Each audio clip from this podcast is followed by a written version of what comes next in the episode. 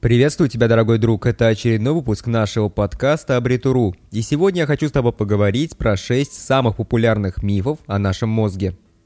Наш мозг – это одна большая загадка. Хотя уже сегодня о нашем мозге известно достаточно много интересных фактов, которые полностью разбивают мифы, которые нам рассказывали в далеком детстве.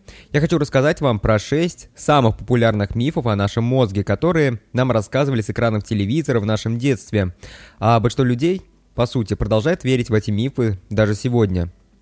Итак, миф номер один. Большинство людей верит в то, что они являются человеком левого или правого полушария мозга. Скорее всего, вы когда-нибудь искали что-то про устройство вашего мозга и различные типы личности людей. И вы однозначно подали на такие статьи и видео, где подробно рассказывали о том, что есть люди с более активным правым или левым полушарием. На самом деле это самый популярный миф, что у человека, который опирается на логику и расчеты, наиболее развито левое полушарие мозга. А у творческих людей, которые полагаются на интуицию и свое воображение, более развита правая сторона. Так вот, все это совершенно неправда. Ваш мозг – это очень сложный орган. Сегодня 2019 год, а по сей день никто даже точно не может рассказать о том, как происходят те процессы в голове человека. Несмотря на десятки лет упорных исследований и разработок, наш мозг – это именно то, о чем мы по сей день знаем очень мало.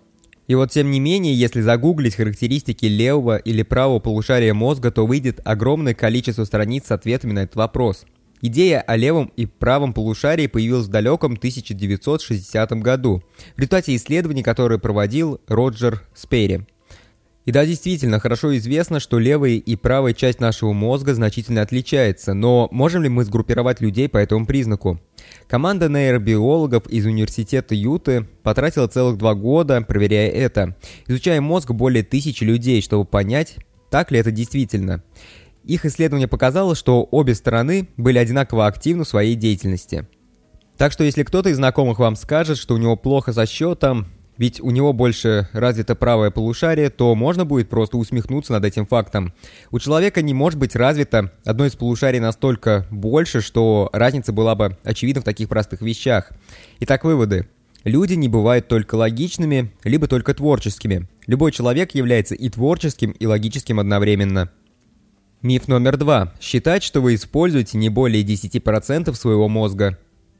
Я очень часто слышу о том, что каждый из нас использует не более 10% своего мозга. Выходит, что если бы просто я взял и отрезал 90% своего мозга, то мне было совершенно нормально.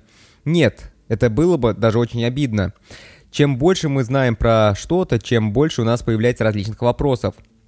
Это самая большая ложь в моей жизни, которую я когда-либо слышал, что люди используют только 10% своего мозга. Было бы намного более уместно сказать о том, что мы далеко не всегда проявляем свой интеллектуальный максимум, на который способен наш мозг. По сути, огромное количество фактов оказывает влияние на нас и на нашу деятельность. Мотивация, питание, окружающая среда, общее состояние здоровья, сон. Все это оказывает серьезное влияние на нашу интеллектуальную деятельность. Так почему существует этот миф? Почему он звучит так привлекательно?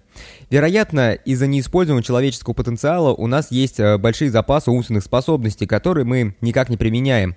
Если бы мы использовали эти способности, то они действительно могли бы нам помочь достигать хороших результатов.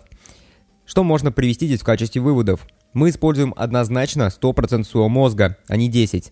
Но не все из нас работают эффективно и достигают отличных результатов. Не все раскрывают свой интеллектуальный потенциал. Миф номер три. Считать, что у умных людей мозг намного больше. Когда речь заходит про размер, то все мы немного одержимы верой в то, что чем больше, тем лучше. Вот только размер вашего мозга никакого отношения к вашему интеллекту не имеет. Для того, чтобы разбить этот миф, достаточно просто посмотреть на царство животных. Например, у коровы мозг намного больше, чем у шимпанзе.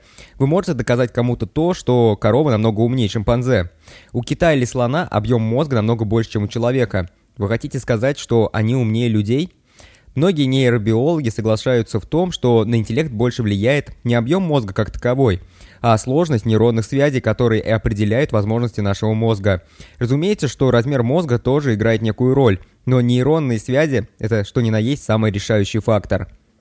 Вот и выходит, что намного важнее не то, насколько огромен ваш мозг, а то, насколько хорошо взаимодействуют его различные части между собой. Миф номер четыре. Уверенность в том, что у женщин и у мужчин разные мозги. Из всех мифов, которые я знаю про мозг, как мне кажется, этот самый глупый. Именно этот миф заставляет нас вести себя в соответствии с предвзятым представлением о том, как вы должны или не должны себя вести в зависимости от своего пола. Но все же я должен признаться в том, что частично это правда. Да, есть очень незначительные анатомические различия между мужским и женским мозгом. Однако эта разница никак не влияет на, на разницу в наших способностях. Если есть какая-то разница или неравенство, то оно прежде всего создается нашим обществом, а не природой. Природа всех задумала практически одинаковыми. Наиболее распространенным заблуждением является то, что женщины являются намного более эмоциональными. Они любят, когда вы сочувствуете им, выслушиваете их и активируете свой эмоциональный интеллект в общении с ними. Однако все вовсе не так. Например, гиппокамп связан с памятью, и он, как правило, наиболее развита у женщин, в то время как миндалина, которая влияет на эмоции, более развита у мужчин. Все это совершенно противоречит этому мифу. И вот из всего этого выходит, что ваш пол, он совершенно никак не влияет на то, каким вам суждено быть. Намного чаще на это влияет ваша культура и ваша среда, где вы обитаете. Подумайте хорошо о ваших гендерных предубеждениях и избегайте стереотипов о себе, либо о других людях, которые нас окружают. Миф номер пять. Считать, что со временем вы теряете свои умственные способности. Когда мы молоды, то мы существенно легче идем на риск и пробуем что-то новое. Но с возрастом мы начинаем стремиться к рутине и спокойствию. Человек стремится к этому до той поры, пока рутина не становится похожа на кандалы. Многие люди попадают в эту ловушку, так как считают, что после определенного возраста уже поздно учить новые методы и лучше не пробовать ничего нового, а лучше использовать все проверенное временем, что всегда работало и давало какие-то результаты.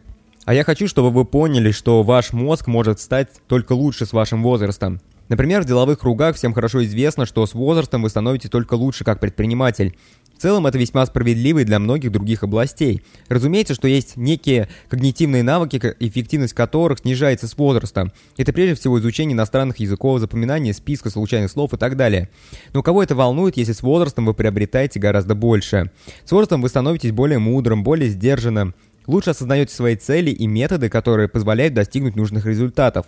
И вот это все действительно важные навыки, которые со временем становятся только лучше. Вы можете не только стать умнее, но и продолжать развивать свой мозг. Мозг, который активен, к примеру, изучает постоянно новые языки, пробует новые навыки и увлечения, развивает более богатую сеть мозговых клеток. Кроме того, этот рост мозга также помогает предотвратить некое слабоумие и множество других заболеваний, которые у нас часто появляются с возрастом.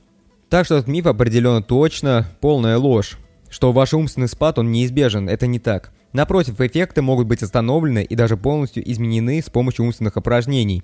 Самое приятное, что вам даже не нужно заниматься этими упражнениями очень долго. Исследование, в котором приняло участие более 3000 человек в возрасте от 65 лет и старше, показало, что всего лишь 10 часов тренировки в течение нескольких недель по памяти, решению проблем и принятию решений привели к значительному и длительному повышению когнитивных способностей. Так что думайте о своем будущем и тратьте приблизительно 10-15 минут ежедневно, работая над своей памятью, решением проблем и принятием важных решений.